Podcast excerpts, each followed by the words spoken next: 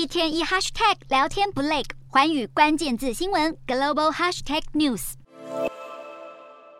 北韩十八日在朝日本海连射两枚飞弹，今年一共累计试射至少六十五枚飞弹，创年度新高。再加上中国对邻国军事挑衅日益猖獗，让位处威胁第一线的日本不得不提高国防预算，强化自卫队反击能力。日本首相岸田文雄当地时间十八日对国安与防卫部门下令三点指示，应对日益严峻的安全形势。第一是在面临军事威胁时，对大众提供迅速且正确的讯息；第二，确认船只航行以及飞机飞航安全；第三，随时做好突发事件准备。然而，岸田内阁迅速强化国防能力的计划却掀起国内不少反对声浪，甚至渐渐拖垮支持率。日本每日新闻本月十七日到十八日所做的最新民调显示，岸田文雄内阁支持率已经暴跌到只剩下百分之二十五，比上次十一月民调下滑足足六个百分点，创下执政以来最低水准。有关岸田政府计划大幅增加防卫经费，百分之四十八的受访者表示赞成，百分之四十一反对。至于透过增税扩充防卫经费所需裁员，只有百分之二十三受访者同意，高达百分之六十九的受访者反对。